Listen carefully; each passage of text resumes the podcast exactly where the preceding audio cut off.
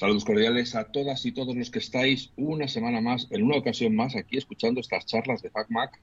Hoy venimos más con el, con el mono de trabajo, con la bata de la fábrica, porque vamos a hablar de producto, puramente con un fabricante y sobre una solución que muchos ya tenéis implantada en vuestras casas o en vuestras empresas y puede que muchos estéis pensando si esto os podría servir para lo que necesitáis. Entonces nosotros, como ya sabéis, es costumbre en FacMac, no es costumbre, es obligación en FacMac no opinar nosotros, sino llamar a la persona que sabe acudir directamente a la fuente. Y entonces, pues nosotros ni cortos ni perezosos hemos vuelto a invocar a Iván Gento, con quien ya hablamos hace unos meses. Aquí los meses van cayendo unos encima de otros y apenas nos damos cuenta, pero ya hace unos cuantos meses que hablamos con él, eh, que es el responsable de marketing de toda nuestra zona. Y ahora nos dirá él hasta dónde llegan sus reinados, si se extienden más allá de la Tierra Media o si, se queda solo en Hobbitland. Eh, y, y vamos a hablar con él de las novedades de Synology para 2023, porque de alguna forma Synology, siendo la empresa más potente en este tema de los NAS, pues es la que va a marcar lo que van a hacer los demás, ¿no? Si, si no lo se mete en un campo, pues lo van a decir, uy, ahí, han, han olido hueso, así que vamos para allá también. Así que yo creo que esta va a ser una charla muy interesante para todos aquellos que estamos empezando o que estamos ya metidos en el mundo de los NAS o que queremos entrar y saber hacia dónde va tanto el hardware como el software de Synology. También está, por supuesto, Juan aquí como mi compi de los podcasts, con el que él se va a encargar hoy de hacer las preguntas hardcore, porque ya sabéis que a mí no me gusta mancharme las manos. Y nada, voy a saludarles a los dos y empezamos a hablar. Buenos días, buenas tardes, buenas noches, Iván, Juan, bienvenidos a una charla más de FacMac. Hola Alf, ¿qué tal? Eh, un placer estar aquí otra vez eh, con vosotros y hola Juan. Buenos días, buenas tardes, buenas noches y encantado de estar con vosotros y bueno, me parece que va a ser una charla muy interesante y ya tengo ganas de empezar a enterarme de las novedades y también de hacer preguntitas, ¿eh? Que no solo son mías, también tengo preguntas de otros. no, no, hemos preguntado a la comunidad del anillo, yo de, de la Tierra Media pues para venir a esto hemos preguntado a la gente a ver mm, cómo, por dónde podríamos clavarle el destornillador a Synology. Y han dicho, pues pregúntale esto, que verás cómo suda. Entonces, pero de eso lo vamos a dejar para después.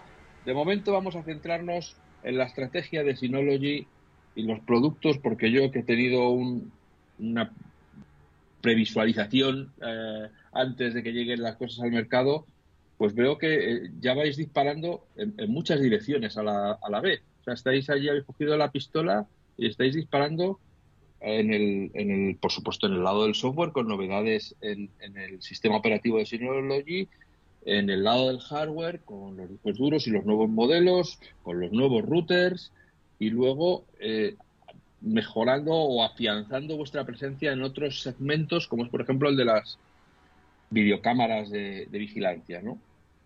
Cuéntanos, Iván, un poco esta estrategia para 2023, eso, ¿cómo, lo, cómo lo ves Synology?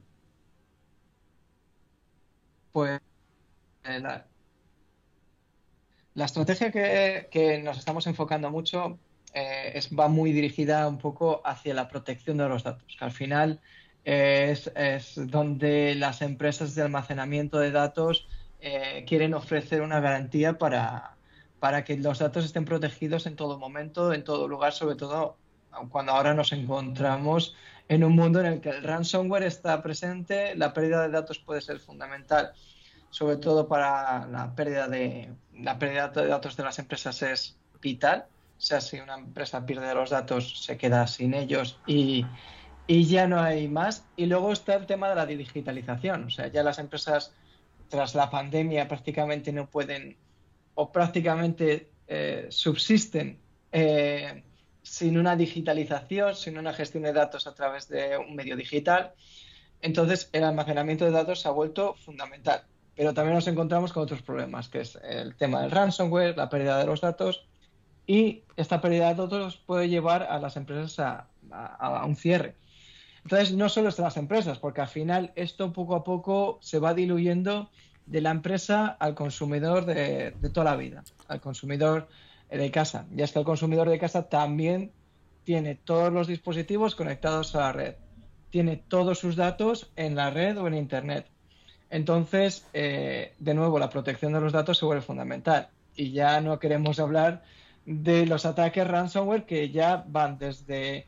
Eh, te pueden hacer un ataque ransomware en un frigorífico en, en, o en tu propio NAS perdiendo todos tus datos. Entonces, Synology va un poco más en ese sentido, en la protección de todo un entorno eh, en general, no solo de los datos, o sea, queremos ir de, lo más mínimo de la protección de los datos. Eh, por ejemplo, puede ser una carpeta, eh, una carpeta o, un, un, Excel que hayas escrito a ámbitos mucho más amplios, como por ejemplo puede ser un entorno donde está tu hogar, donde está vuestro router, donde están vuestros dispositivos, a, todos los dispositivos, por ejemplo, conectados. Si tienes diferentes NAS, tienes diferentes servidores, que todos estén protegidos eh, de forma eh, genérica. Entonces, esa es un poco la estrategia que, nos vamos a enfocar este año. O sea, protección de entornos en global, ya sea a través de los routers, que hemos creado nuevos routers eh, como es el RT6600AX que hemos lanzado recientemente y el VRX560, que ese también es un poco para, usuarios domésticos. Luego hemos lanzado de nuevo actualizaciones de nuestros dispositivos NAS con, una mayor eh, eh, eh, con procesador mucho más rápido. Y luego nos encontramos también con el ámbito de la videovigilancia, ya que también eso también hay que protegerlo, sobre todo ya sea una empresa o un hogar. Y la videovigilancia también es fundamental, ya que si hay un robo, una de las cosas que te pueden robar primeramente es un NAS o todo lo que encuentras en casa. Entonces, la primera protección siempre va a ser eh, a través de la videovigilancia y por eso hemos desarrollado eh, nuevas cámaras eh, con inteligencia artificial que van a permitir tener un control de todo lo que, lo que tienes. Vale, muy bien. Oye, has, dicho una cosa que me ha llamado la atención. Dices el nuevo router RT6600AX y el WRX. lo he dicho bien, ¿no? RT 6600 6600. ¿Eh? 6600. Vale, vale, lo he dicho bien. Y el WRX 560, ¿has dicho que son domésticos? No, el RT6600AX es un es un router mucho más potente. O sea, evidentemente lo puedes utilizar para un ámbito más doméstico, eh, pero el VRX 560 sí que es, eh, se puede utilizar para pequeña empresa o para ámbito doméstico. Lo digo porque me parecen mm, artículos ya más profesionales que un mero ámbito doméstico y en el ámbito doméstico los clientes, o sea, los usuarios pueden encontrar mucha gama de producto mucho más barato. O sea, por qué un doméstico iba a comprar un RT 6600 AX en lugar de otras marcas que a lo mejor están a mitad de precio. No sé si no, me lo vas a contestar ahora o me lo vas a contestar antes, pero por eso me ha llamado la atención, ¿no? Porque digo, ostras, esto lo veo yo, los veo, a mi opinión los veo como muy fuera del ámbito doméstico o ámbito doméstico que se lo tome en serio. Sí. Eh, bueno, el RT sí que sí que es verdad que es un dispositivo que va mucho más al ámbito empresarial, ya que tiene una mayor potencia y no es necesario tener esa potencia. Pero, por ejemplo, el, el VRX 560 es un dispositivo más de gama media. O sea, el precio ronda, si bien recuerdo, los 200-300 euros. Eh, y la ventaja principal de entrada es un dispositivo ya con Wi-Fi 6, o sea, ya está actualizado a, la demanda actual.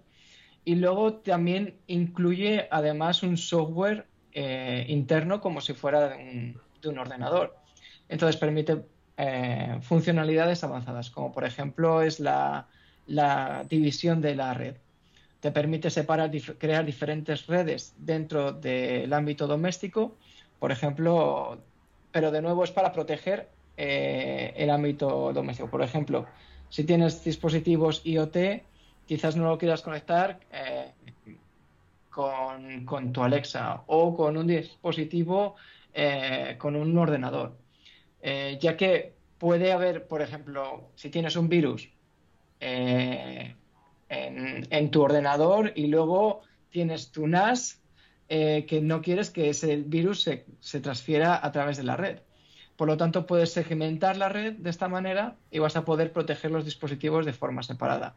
O, por ejemplo, cuando un dispositivo externo se conecta, puedes invitarle eh, sin que se conecte directamente a la red donde se encuentran todos vuestros dispositivos eh, del hogar. Entonces, esas son pequeñas ventajas que permite al usuario gestionar mejor la red dentro del entorno doméstico, no solo como un router eh, donde puedes conectar diferentes cosas, sino también puedes interactuar con ese router. Eh, yo, como, usuario de Apple desde hace varias décadas os invitaría a que le dierais una pensada a los nombres. no, desestiméis el poder de un nombre amigable.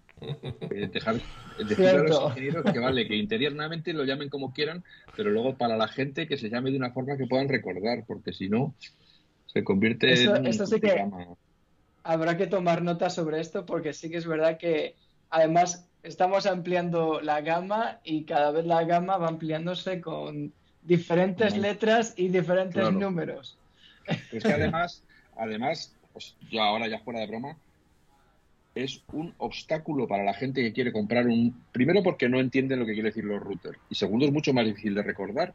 Y si yo voy a comprarme un router de Synology me empiezan a decir, pues mira, tienes el RTX C3PO y luego tienes el otro que es el R2D2 y luego tienes uno que es J45, diré, pues empieza a decirme características porque los nombres, lo recuerdo que lo vi y me pareció bien, pero ahora ya no sé cuál es. Me ha dicho tres, ya no recuerdo cuál era el mío. Entonces, si uno se llama, por coger nombres que todos manejamos en este podcast, Ventura, otro se llama Gran Capitán y el otro se llama Big Sur, que es rápido, fácil de recordar y, además te, monta una imagen, pues si el de las muchas antenas se llamara Independence Day, no sabe que ese router es Independence Day, no necesitas saber que es RT 4557 JK. Entonces, creo que hay un, hay un momento en la vida en el que hay que decir a los ingenieros, vosotros no vais a los nombres. Sobre todo para el, para el consumidor final. Claro, si, si, queremos llegar al ambiente doméstico, como has dicho, eh, es verdad que hay que ponérselo fácil al, al, cliente doméstico, que muchas veces no va a querer grandes funcionalidades. A lo mejor las ventajas van a estar por otro sitio, pero bueno, poniéndoselo fácil, pues ya tienes al, al cliente ganado. A ver, en mi experiencia, yo he puesto dos routers RT 2200 AC, estoy pensando mientras lo digo, es el modelo anterior, en dos entornos, eh, por otro, y, vamos, he entrado y no he utilizado prácticamente ninguna de las cosas que has dicho, de las ventajas de capacidades que tienen. Pero lo, lo he hecho por otro motivo, ¿no? Y, bueno, estoy encantado, han dado, eh, funcionan muy bien, no hay ningún problema.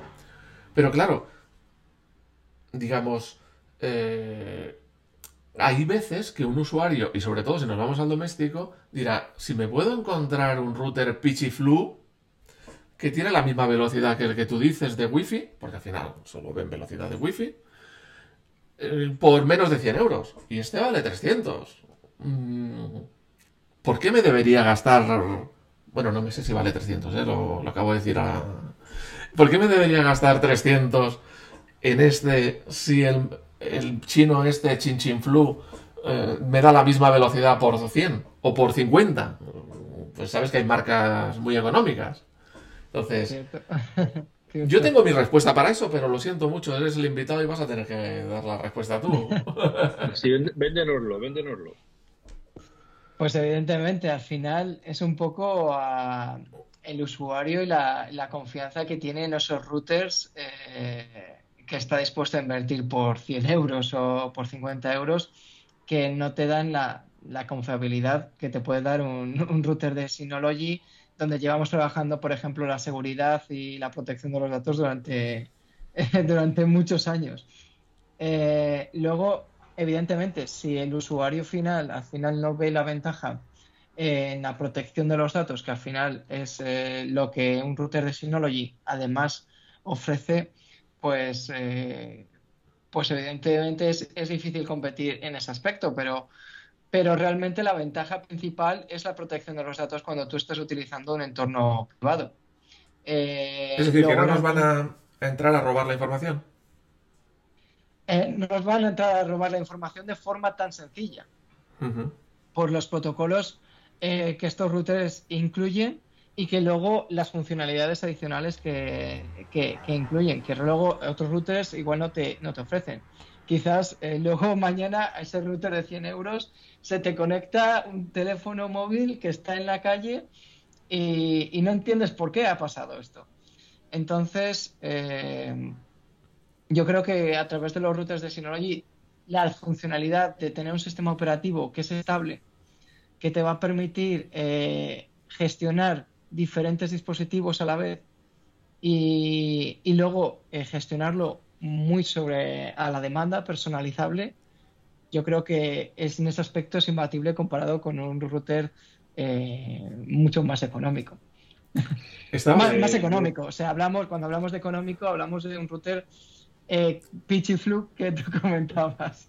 No, por no decir, por no decir marcas concretas. Como, representante de, toda la comunidad de usuarios de routers que te ponen las operadoras, que sea un router que no haya que reiniciar cada dos semanas, porque de repente ha dejado de funcionar, yo creo que ya eso es una ventaja competitiva en comparación con lo que te colocan normalmente, que, que es, supongo, ¿no? Que el, vuestro no se bloquea el solito solo por estar encendido, ¿no?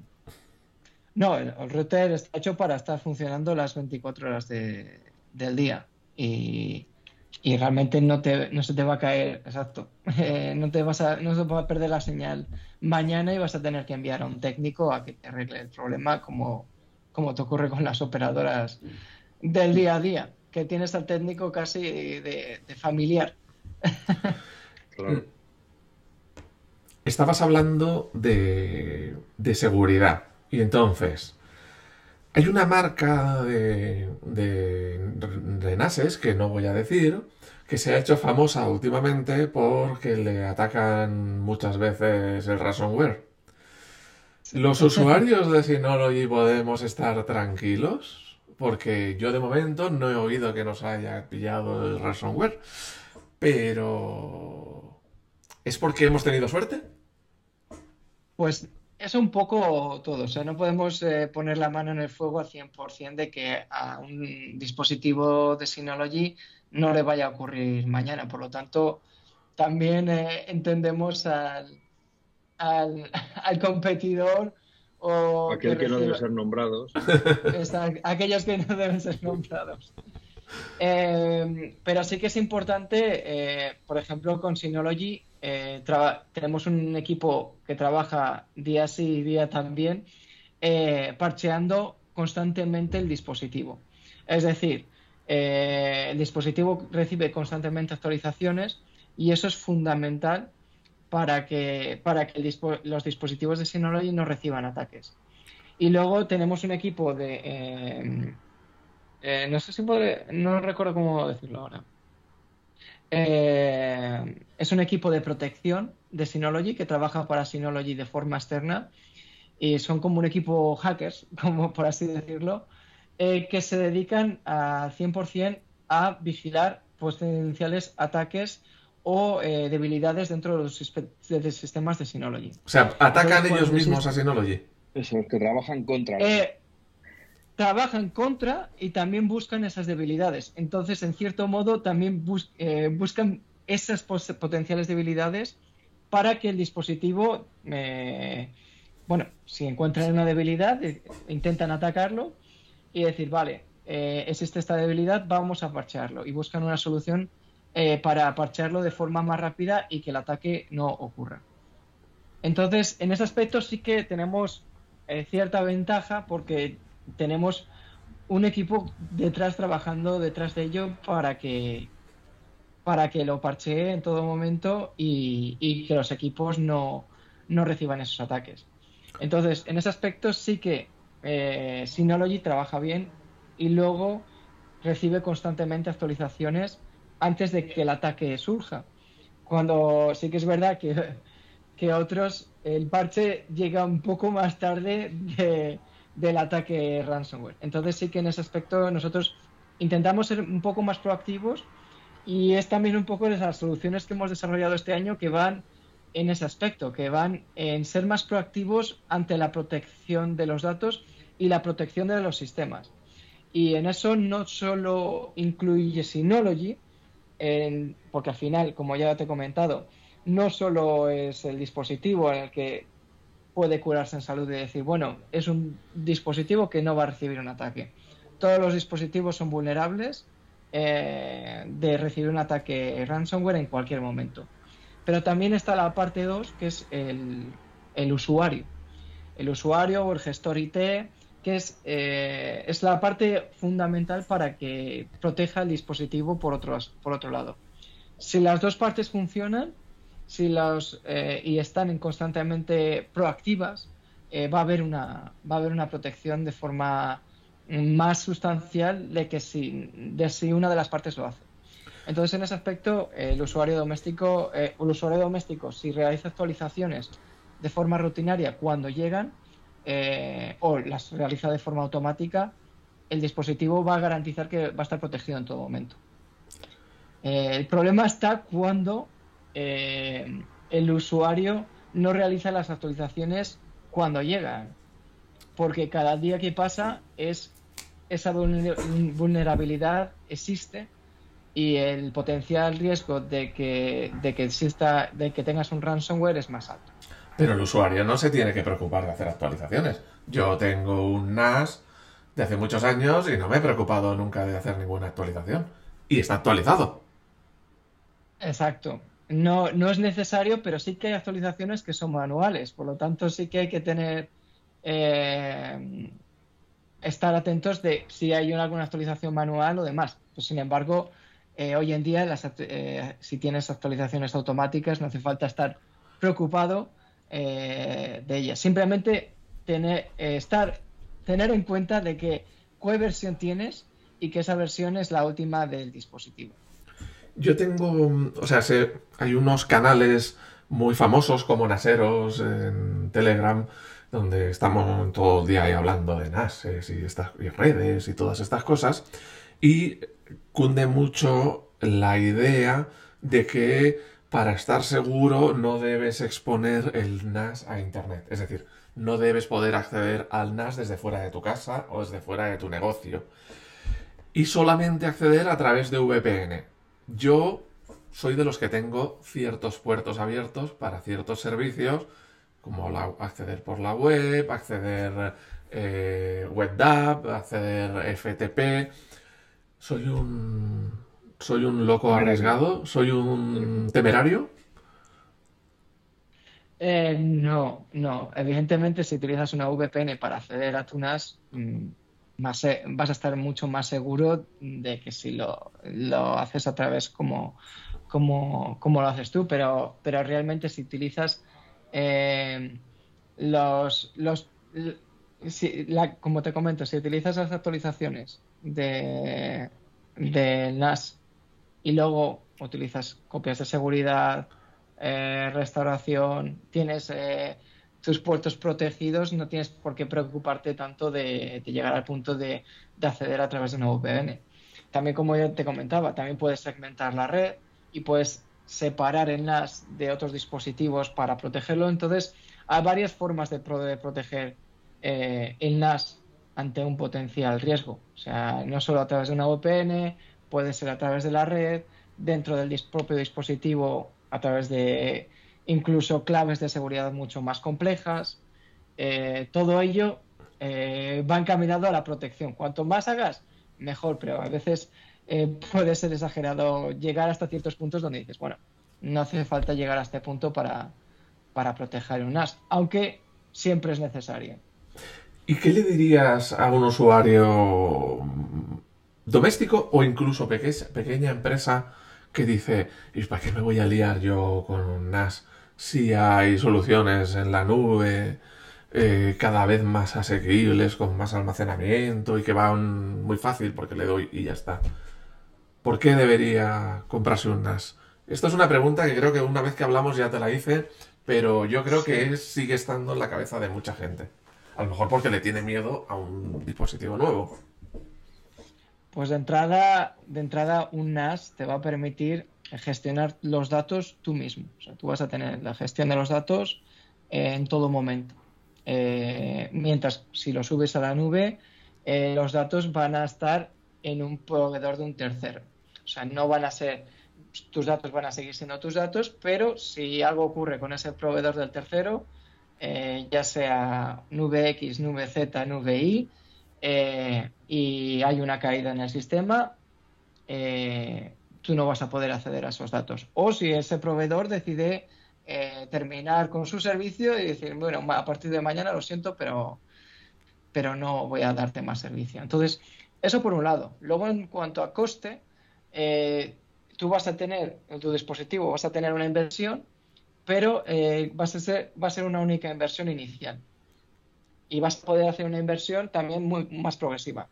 No más progresiva que igual una nube, que puedes ir muy poco a poco almacenando, pero vas a tener una cierta cantidad de almacenamiento en tu propio eh, servidor local, en tu propia, eh, de forma local. Sin embargo, eh, en la nube vas a tener que hacer pagos de forma recurrente, mm, de forma permanente para siempre, ya que ese, ese, almacenamiento tú no, tú no, tú no tienes el control de ese almacenamiento, no, lo, no eres el propietario de él y le estás alquilando a un tercero. Entonces, esa es otra de las ventajas. Y luego, la gestión de los datos en forma local es eh, más segura que enviarlo a, la nube. aunque la nube también ya es bastante segura, eh, gestión de los datos en forma local es mucho más rápida, ya que el NAS se encuentra dentro de, del entorno local. Y, enviarlo a la nube, pues también requiere eh, enviarlo, devolverlo, que la conexión eh, eh, existente sea buena, etcétera.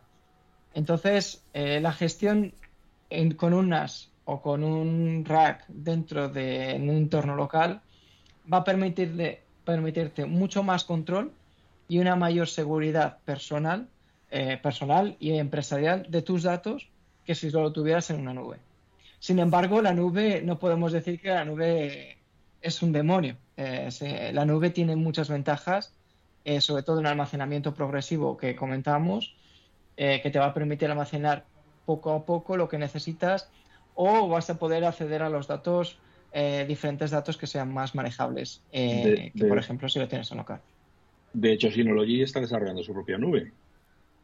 Exacto. Eh, Synology, no, Synology lleva un tiempo eh, ya con su nube de C2, eh, pero sí que es verdad que este, estos años ya Synology está creciendo en los servicios que provee a través de la nube de Synology C2, ya que tenemos espacios en diferentes eh, data centers, uno en Europa, otro en Estados Unidos y otro en Asia.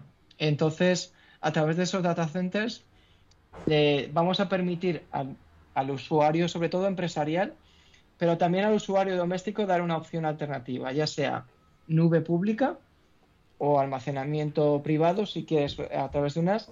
Y además, ahora se lleva mucho a través de las empresas el almacenamiento híbrido, que en función de cuánto del tipo de almacenamiento que dispongas, te va a ser más conveniente almacenar en local o en la nube. Entonces te va a permitir optimizar sobre todo los costes en, ese aspecto. Sí, además ahí es esta política de la, idónea de copias de seguridad, de que haya dos copias en local, una en remoto, toda esta fórmula eh, que, nos asegure que, que, pase lo que pase, pues nuestros datos van a estar a salvo. Entonces, esta función de que el mismo servicio esté ofrecido tanto en el NAS como la nube nos permite ese duplicado de copias de seguridad que nos da la seguridad, valga la redundancia, completa, ¿no? De que pase lo que pase, nuestros datos van a estar a salvo y vamos a poder recuperar, si ocurre algo, el funcionamiento normal rápidamente. Exacto, es un poco la idea, de cubrir un poco dentro de la esfera de, de por ejemplo, dentro de Synology, dentro de un entorno ofrecer diferentes servicios. O sea, no sea en almacenamiento, no solo en almacenamiento local, pero también en la nube. Ya que la integración de esos servicios eh, es mejor que combinando diferentes servicios. Y por ejemplo, para un usuario empresarial o por una pequeña o mediana empresa que quiere realizar un almacenamiento en híbrido, eh, pues puede ser realmente complejo si utilizas muchos servicios. Pero si utilizas un servicio a través de una, de una misma empresa, conoces también las plataformas, es, va a ser mucho más sencillo eh, hacer entornos mucho más complejos eh, y crear nubes más, más complejas o multinubes eh, de datos que si utilizas varios servicios, donde ya igual necesitas pues un personal dedicado o varios, un equipo, un equipo dedicado a gestionar todas estas nubes. Entonces, es un poco en ese sentido, que sea mucho más sencillo, aunque, aunque la complejidad de la nube va creciendo eh, a medida que pasan los años, no solo para el usuario doméstico, que parece que igual todavía nos hemos quedado en la nube pública o nube privada, pero esto va creciendo y probablemente llegue en un futuro en el que la nube híbrida también llegue al usuario. Yo creo que nuestros oyentes pueden quedarse un poco confusos cuando dices nube pública porque suena a nube expuesta. O sea, ¿qué, hay detrás de nube pública? ¿Qué quieres decir cuando es nube pública?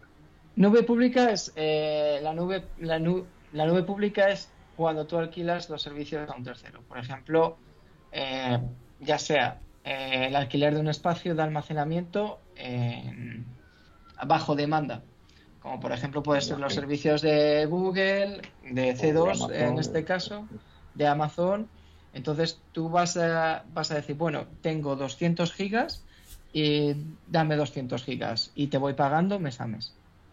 En, contraste está la nube privada o nube, la nube privada que es la nube que tú compras. Es decir, tu rack o tu NAS, donde lo tienes en tu casa o en, o en tu local, en tu garaje super privado, eh, donde tú has comprado el NAS y donde tú has creado esa nube esa es tuya.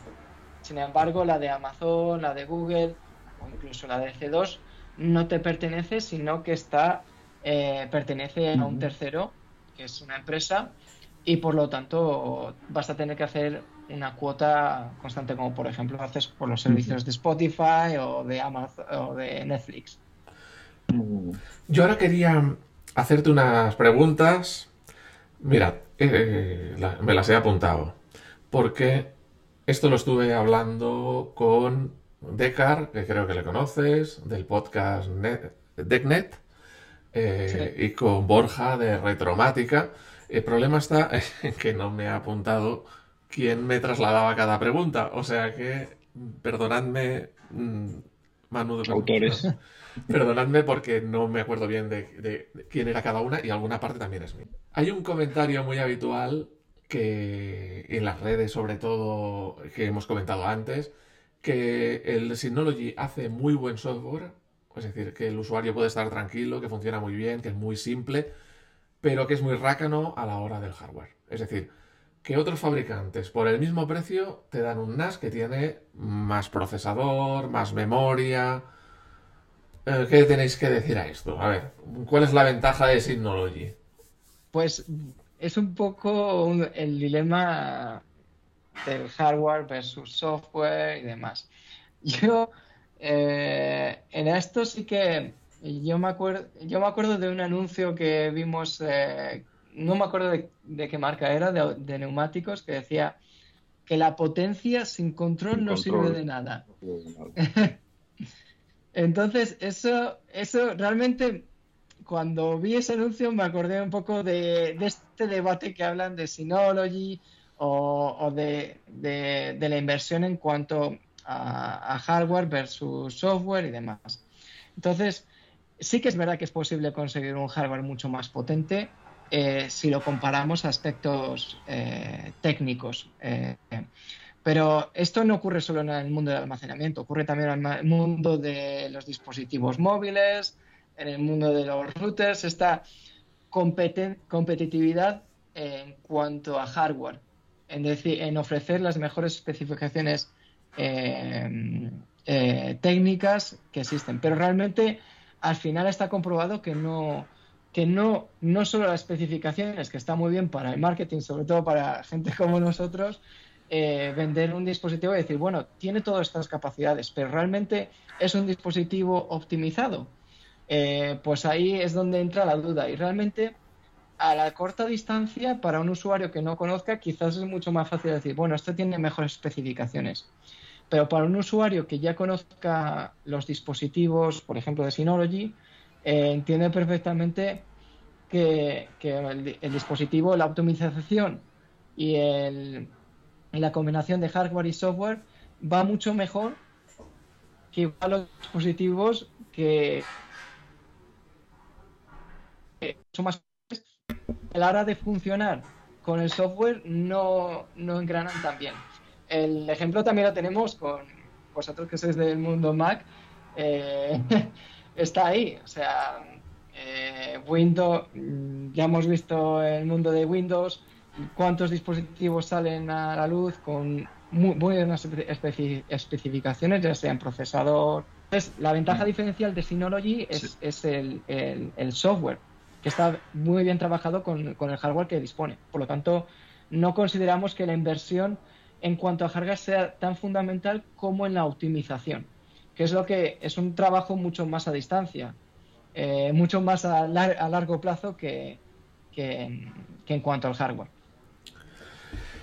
Yendo un poquito por esta línea, el nuevo router RT6600AX y el WRX560, que son los dos que acabáis de sacar, han salido ya superando el gigabit de la conexión de red. O sea, ya pueden conectar, tienen un puerto de 2,5 gigabits por segundo. ¿No es un poco extraño que solo tengan un puerto 2,5 gigabits por segundo? Es decir, a día de hoy ya tenemos en España conexiones de fibra de más de un giga. Entonces, eh, si conectamos a la fibra ese, por ese puerto de más de un giga, eh, luego para conectar con la red interior, todos los demás puertos son de un giga. Estás haciendo un cuello de botella. Luego, por ejemplo, y aquí sí que me lo apunté bien, eh, Decar decía, hace 14 años que me compré mi primer NAS de Synology con un puerto gigabit. Y a día de hoy, si quiero comprar un NAS con puerto multigigabit, pues me tengo que ir a, a, NAS empresarial o buscar en otras marcas, lo que hemos dicho antes. ¿Por qué mm, le cuesta tanto a Synology pasar del gigabit o solo tenemos un puerto de 2,5 gigabits en los routers? Pues eh, de entrada es, algo que desde Synology, a través de los estudios que, y de, de, los estudios que tenemos, es que la mayoría de los usuarios no necesitan una red de, por ejemplo, de 2,5 gigabits. Entonces, nosotros preferimos proporcionar una flexibilidad mediante un puerto que puede utilizarse como LAN o como WAN. Entonces, eh, en la actualidad, por ejemplo, nos encontramos con que la mayor, por ejemplo, hablando del router, nos encontramos en que la mayoría de las conexiones a día de hoy son inalámbricas, ya sea IoT, de televisión, de ordenadores, el 90% de las conexiones son inalámbricas. Por lo tanto, vas a conectar uno o pocos dispositivos a través de, forma a, de forma a través del cable. Entonces, de forma inalámbrica, por ejemplo, el RT6600 te puedes permitir hasta 4,8 gigabit a través de una banda de 5 GHz. Pero, por ejemplo, eh, también, si quieres aprovechar los 2,5 gigabits, eh, puedes suministrar, puedes utilizarlo como un WAN en vez de como LAN, lo utilizas como WAN y vas a poder suministrar un gigabit a varios dispositivos por cable. Entonces, en ese aspecto sí que puedes utilizar. Eh, ¿Quieres decir? De formas. Que te va a llegar de internet más de un giga, si tienes contratado más de un giga, y que luego vas a repartir, por ejemplo, esa velocidad entre un dispositivo por aquí, otro dispositivo por allá, O sea que un dispositivo solo no va a alcanzar los 2,5, no va a poder pasar de 1000, pero sí se van a beneficiar de que un dispositivo no le quita ancho de banda al otro. Exacto, exacto, exacto. Entonces, en ese aspecto, en general, si tienes varios dispositivos con mucho ancho de banda, eh, te vas a poder beneficiar de un WAN de 2,5 gigabits, ya que te permite el 2,5 y luego a través de, de, un gigabit no va, no va a comerle ese ancho al otro. Entonces vas a poder hacer este cambio de forma inversa. Por lo tanto, no hace falta eh, mm, más, eh, más, más red para eso. Y, y, los, en los NAS pequeños tenéis que meter algo más de, un giga, ¿eh? O dar la opción al, al usuario. Eh, porque claro, es eso, si no nos tenemos que ir a, NAS empresarial para superar el gigabit. Pues, hacemos la carta a los reyes, ¿eh? pues mira, te, lo voy a comentar porque ahora eh, vamos a incluir varias opciones. O sea, a pesar de que ya te, como te comentaba, nuestros estudios dicen que no se necesita más de una red de 2,5 gigabits, sobre todo para un usuario doméstico, eh, donde el, mayor de los casos se utiliza un gigabit. Eh, y las empresas, la mayoría de las empresas que utilizan más de un gigabit, se tienden más hacia una conectividad de 10, de 10 gigabits. Entonces, para proporcionar, por ejemplo, a un subgrupo que pide 2,5 gigabits, sí que estamos hemos desarrollado una tarjeta de, de, 2,5 gigabits que se llama E10, mm, si lo digo bien, E10G22. Fácil de recordar, claro. Exacto. Otra. Eh, si le llamarais la tarjeta de 10 gigabits. Esa. Bueno, pues con esta tarjeta vas a mm, y las nuevas unidades que incorporamos, la 923 y la 1522 Plus, vas a poder meter esta tarjeta para utilizar una para crear una red de 2,5 gigabits. Bueno, ya que estamos a eh, pero sí, y esta tarjeta va a ampliar, va también va, estamos buscando también compatibilidad para que eh, una actualización para que seas también asequible a 10 gigabits y también sea compatible con 2,5 y con 5 gigabits. Pero también vamos un poco más allá y es que eh, hemos anunciado que también para este próximo año vamos a dar un soporte SMB multicanal. Que esto quiere decir que vamos a poder permitir aprovechar las múltiples conexiones físicas, incluso a través de un cliente conectado. Es decir, que por ejemplo, si tienes cuatro puertos de un gigabit, vas a poder conectarlos todos a través de la red y poder beneficiarte hasta 4 gigabits del ancho de banda. Entonces esto es realmente interesante ya que puedes poder aprovechar todos los, puertos que, dispongas de un gigabit de allí. Por ejemplo, yo que tengo un NAS que yo, bueno, ya sabéis, no recuerdo el nombre, ¿eh? desde dos bahías, pero no tiene eh, conexión inalámbrica. O sea, ¿Cómo era esto? Tenía que conectarlo por Ethernet. No tiene conexión inalámbrica, no tiene tarjeta Wi-Fi. Eso es una cosa que, se va a poner. Yo puedo comprar una tarjeta, eh, digamos, como accesorio para pincharla en mi NAS y poder conectarlos eh, con el router inalámbricamente. Una tarjeta de red. Eh, ah, para conectar al NAS inalámbricamente. Claro, en vez de tener que conectarlo por Ethernet. Pues eso te lo tendría que mirar. De todas formas, eh, disponemos sí que tenemos varias tarjetas de red eh, para los dispositivos, pero va a depender del dispositivo. Entonces es eh, interesante mirar la compatibilidad de cada dispositivo y las diferentes tarjetas de red que disponemos para ver si realmente encaja con es, es mm, compatible con tu dispositivo. Oye, Iván, estamos hablando aquí mucho, por aquí súper denso de esto de los NAS y de los y tal.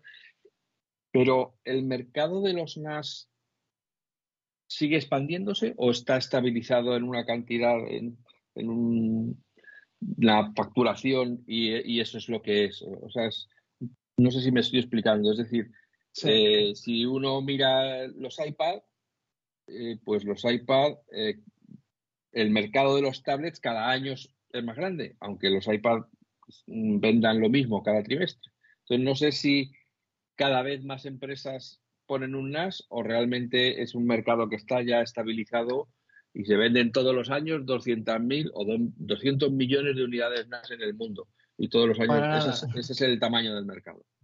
Para nada. Eh, la mayor, eh, lo que estamos viendo es que cada vez vendemos más, no solo en NAS. O sea, al final no solo es el dispositivo, como te comentaba, también es todo el entorno.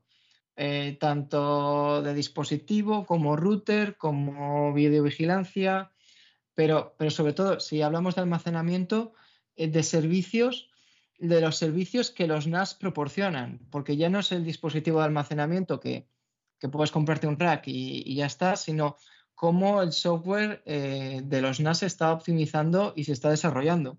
Antes, imagínate que un NAS tradicionalmente era Network Attached Storage y era eh, un dispositivo a la red conectado para almacenar datos.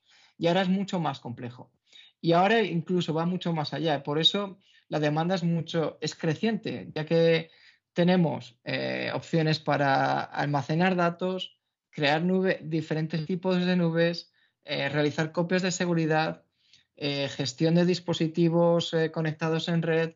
entonces, Luego también nos encontramos con que la demanda eh, de por sí tenemos de que empresas, de que las empresas o usuarios domésticos venían de un almacenamiento tradicional, eh, USBs y, demás, y ahora estamos viendo digitalización constantemente por parte de las pymes, sobre todo las pymes que son en las que durante estos años se han puesto las pilas para, para para poder eh, gestionar los datos de forma remota, eh, tener todo digitalizado y poder adaptarse a la, actualidad.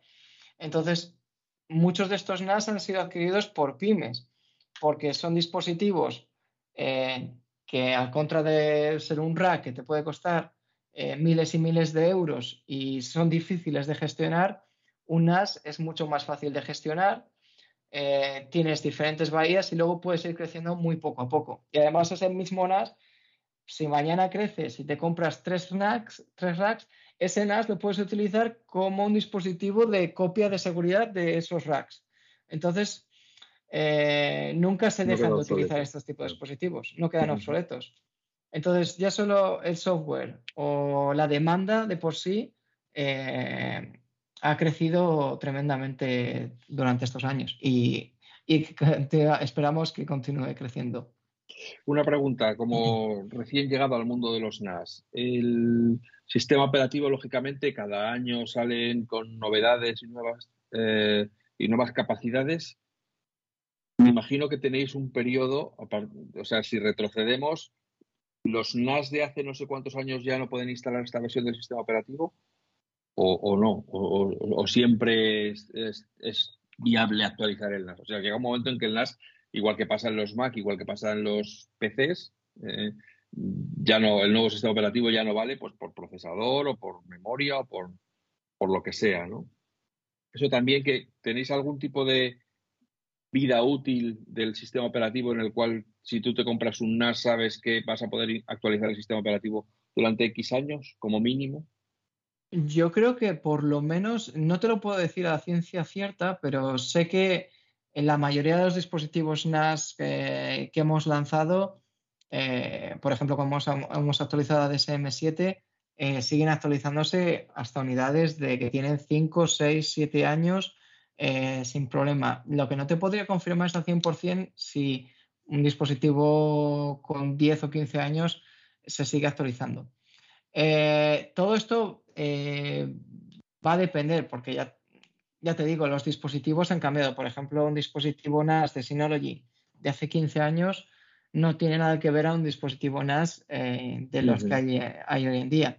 Y evidentemente de parches eh, hay vulnerabilidades que son insalvables, ya sea por la capacidad del dispositivo o cómo ha sido configurado. Entonces sí que hay aspectos que igual ya no se da ese... Hombre, solo un, ordenador de hace 15 años tenía una capacidad de gestionar unos volúmenes de almacenamiento que no tienen nada que ver con los de ahora. O sea que si a, un ordenador de hace 15 años no le puedes meter discos duros de 40 gigas o 50 gigas. Oye, que eh, vamos a hablar un poco del sistema operativo, que como hemos comentado ya también se ha actualizado. ¿Cuáles son las principales novedades que tiene Synology en este sistema operativo para 2023? Eh, ¿Novedades del sistema operativo de Synology? Pues eh, bueno, Synology se va a actualizar en varios aspectos. Por ejemplo, Synology Drive se va a actualizar a su versión 7.3, si bien recuerdo. Em, y va a permitir, por ejemplo, gestionar diferentes, eh, cifrar eh, documentos o cifrar carpetas en global, que antes eh, no se podía hacer. luego también la actualización de Drive a macOS, que ya es una realidad. no, me, hagas hablar. en 2022, en 2023, de hecho. Sí, entonces ya se va a poder sincronizar a, través, eh, vas a poder disponer del cliente de, Drive para macOS, se va a poder sincronizar los archivos de forma, de forma local. Y luego, además, también, por ejemplo, incluye Office. Office también va a poder, se va a actualizar eh, con mayores capacidades, como por ejemplo la importación eh, de datos, el cifrado de, esos archivos, eh, etcétera. Y luego también va a incluir, eh, el software va a incluir una opción que es Create Once, Read Many, que se llama Worm, que va a permitir que ciertos documentos sean inmutables. Esto es realmente una novedad porque, por ejemplo, esto va muy enfocado a las empresas. Hay documentos que no se pueden modificar o no se deberían modificar, por ejemplo, durante 5 o 10 años con el Write Once, eh, se lo digo bien, Write Once, Read Many, o sea, escribir una vez y leer muchas veces, no se va a poder modificar ese documento nunca. Eso también es positivo bueno, en un ante ataques a la, hora de, a la hora de crear el archivo, ¿no? Exacto, exacto. Entonces, eh, tú vas a marcar el periodo y ese documento no se va a poder modificar nunca, ni se va a poder eliminar, ni nada por el estilo hasta que pase ese tiempo. Y luego, finalmente, vamos a incluir novedades en cuanto a, a, software, eh, en cuanto a soluciones, como por ejemplo es eh, Active Insight, que es nuestra solución para gestión de diferentes dispositivos a la vez. Entonces, a través de Active Insight vas a poder gestionar eh, todo lo que se encuentra, todos los dispositivos que se encuentran con el NAS de Synology que se encuentran en, tu entorno IT. Entonces vas a poder realizar actualizaciones de todos ellos a la vez, eh, gestión de, actualizaciones a la vez, copias de seguridad a la vez y luego vas a poder eh, ser más proactivo en cuanto a la protección de los datos, en cuanto a un ataque ransomware. Por ejemplo, vas a poder determinar si existen tres o cuatro intentos de acceso a, las claves de, de eh, te va a dar un aviso a ti como administrador IT de que eh, puede ser un intento de robo de datos. Entonces, tú puedes decir anteriormente que ese dispositivo, cuando exista este, este tipo de actividad, el dispositivo se apague para que el resto de dispositivos no queden infectados.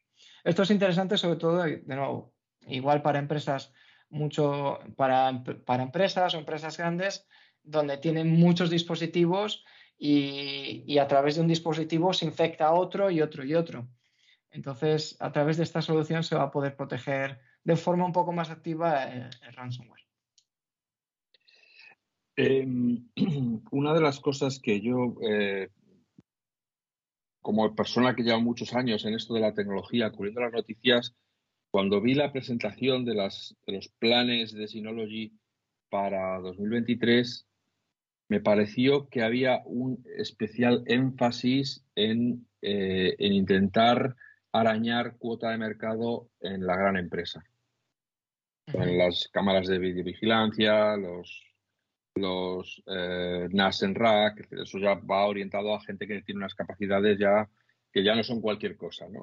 Ya no son pon tus fotos a salvo, guarda tu videoteca eh, por duplicado, ya no está. Entonces, una de las cosas que hemos sufrido muchos, tanto desde Apple como en Adobe, como en, muchas empresas, cuando hemos con la tecnología, es que de repente deciden que un sector que tradicionalmente les ha dado de comer, como ya lo tienen eh, asegurado, por así decirlo, ya están establecidos, ya son la marca de referencia, pues que ahora se van a lanzar a, a captar clientes en otros, en otros segmentos y este lo van dejando un poquito más de lado pues un poco en su crecimiento vegetativo, pues porque ese ya, ya no le pueden ordeñar más, ya, ya, ya le han sacado toda la leche.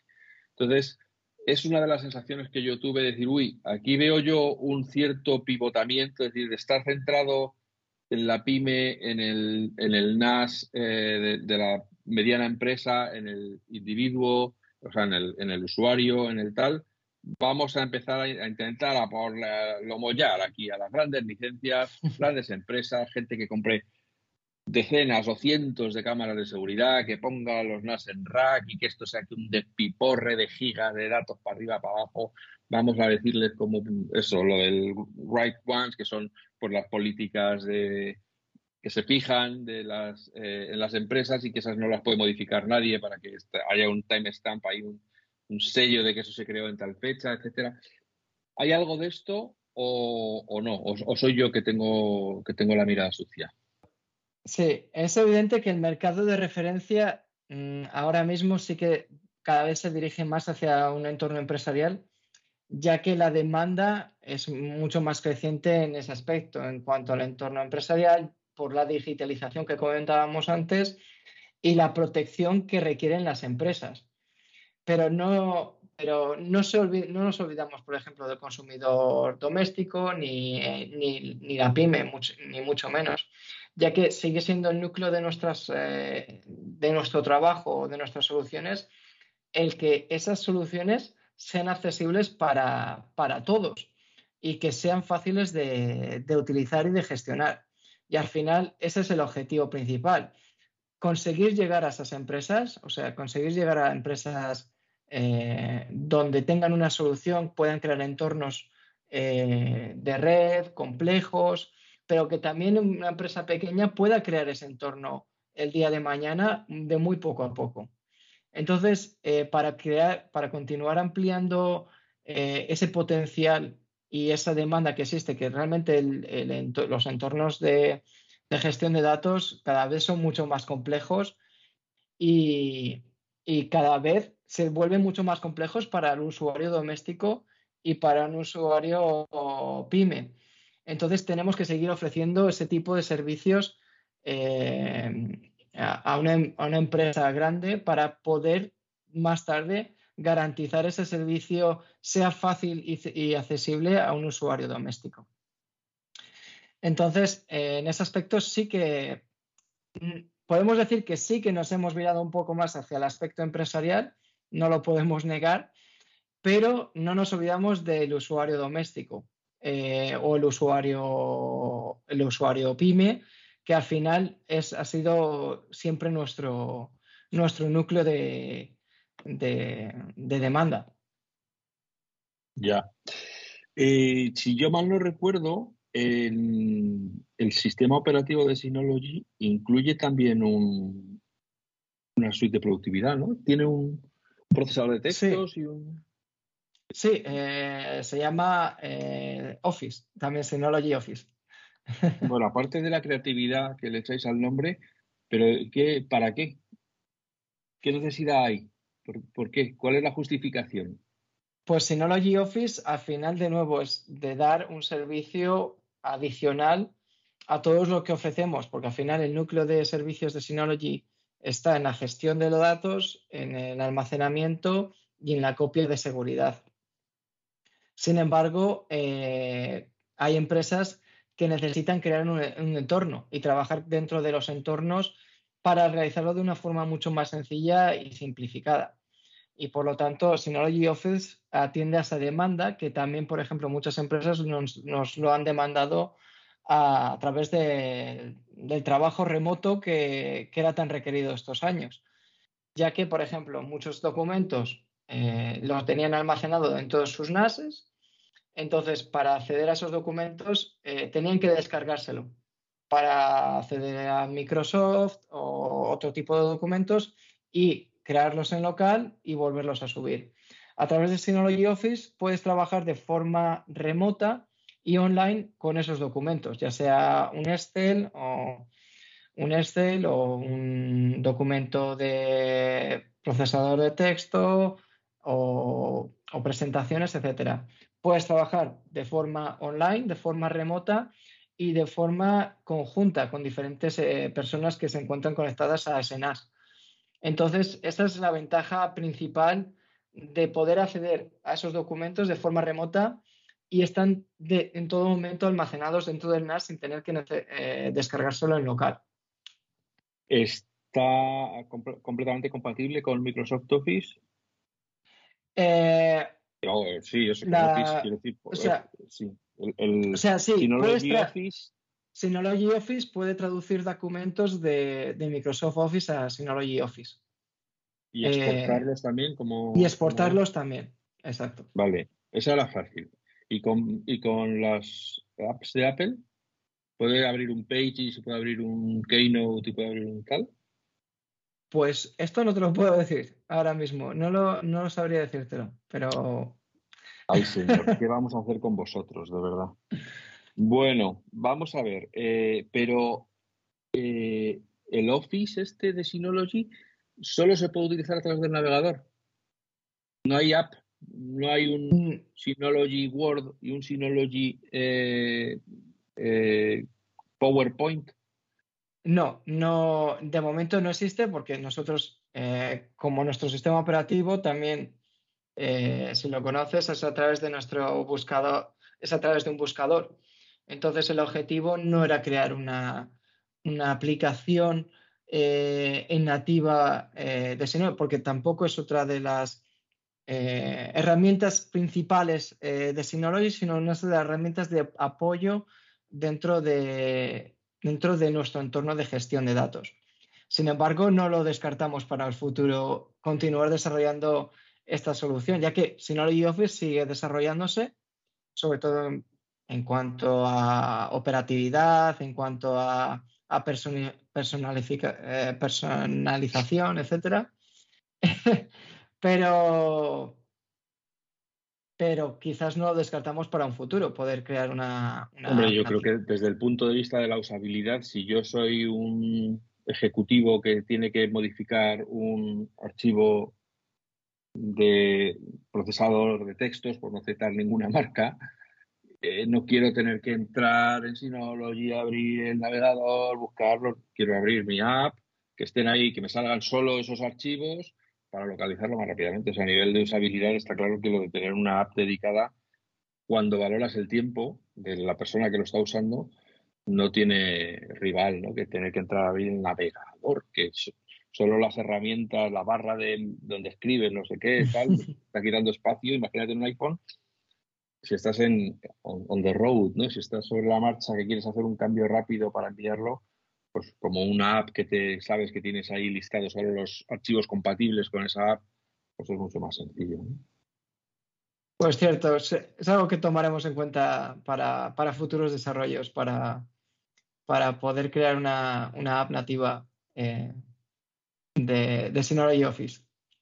Otras de las aplicaciones que parecen un poco estancadas y que forman parte de esta, de esta idea de están girando hacia la gran empresa y por lo tanto las aplicaciones que más utilizan los usuarios domésticos o la pequeña empresa, como son las de eh, vídeo, las de audio y, la, de, la de descargas, esas no se actualizan ni tienen mejoras ni tienen tal desde hace bastante tiempo.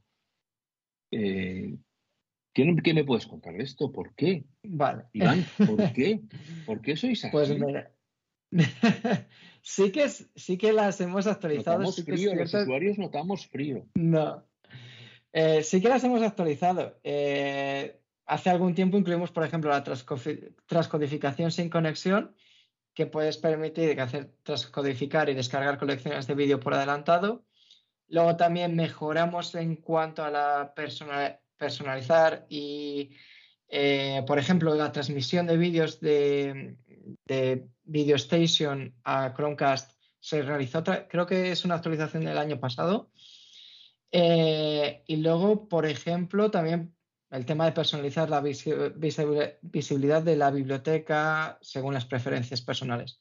Pero también hay que tener en cuenta, eh, aparte de que hemos hecho menores actualizaciones en cuanto a estas soluciones, es que el consumo multimedia de bibliotecas de archivos en local cada vez es más reducido, cada vez es mucho más nicho. Por contra, ya, se encuentran eh, el streaming bajo demanda que, cada vez es más usado por los usuarios y, el consumo de estas aplicaciones cada vez es, no, es tan, no es tan alto como, como solía ser anteriormente. Pero continuamos, de, continuamos con estas soluciones ya que pensamos que son útiles eh, para, el usuario, para el usuario doméstico. O también, mm, si hablabas de, soluciones que hemos actualizado, eh, no hay fotos es otra solución para usuarios domésticos que hemos actualizado y que sigamos, seguimos desarrollando. Bueno, bueno, aquí amigos apago el flexo, dejamos el interrogatorio y, vamos a ser generosos y vamos a dejar que Iván siga con su día, que seguro que lo mismo que hasta hoy hasta quiere trabajar y todo, quiere hacer cosas. Entonces, le agradecemos de corazón que haya encontrado este rato largo para, hablar con nosotros de todas estas novedades de Synology y aclararnos algunos conceptos que, que yo creo que son interesantes y, que, que, no se vaya muy lejos porque seguro que dentro de poco le volvemos a llamar para que nos cuente más cosas porque como bien sabéis los que estáis en el mundo NAS es un bueno pues los que sois los que estáis en el NAS sois muy de NAS. Y os gusta mucho trastear y os gusta mucho conocer mejor las cosas. Así que gracias a todos por estar ahí por escuchar nuestras charlas y, nos, bueno decir nuestros desvaríos pero pero de verdad que lo apreciamos y que vamos a seguir trabajando para traeros temas interesantes y temas que a ser posible no podéis escuchar en ningún sitio más que en FacMac. Como siempre, que seáis felices, que seáis buenas personas y nos escuchamos de nuevo muy pronto. Muchas gracias a todos. Gracias, Iván. Gracias. Gracias,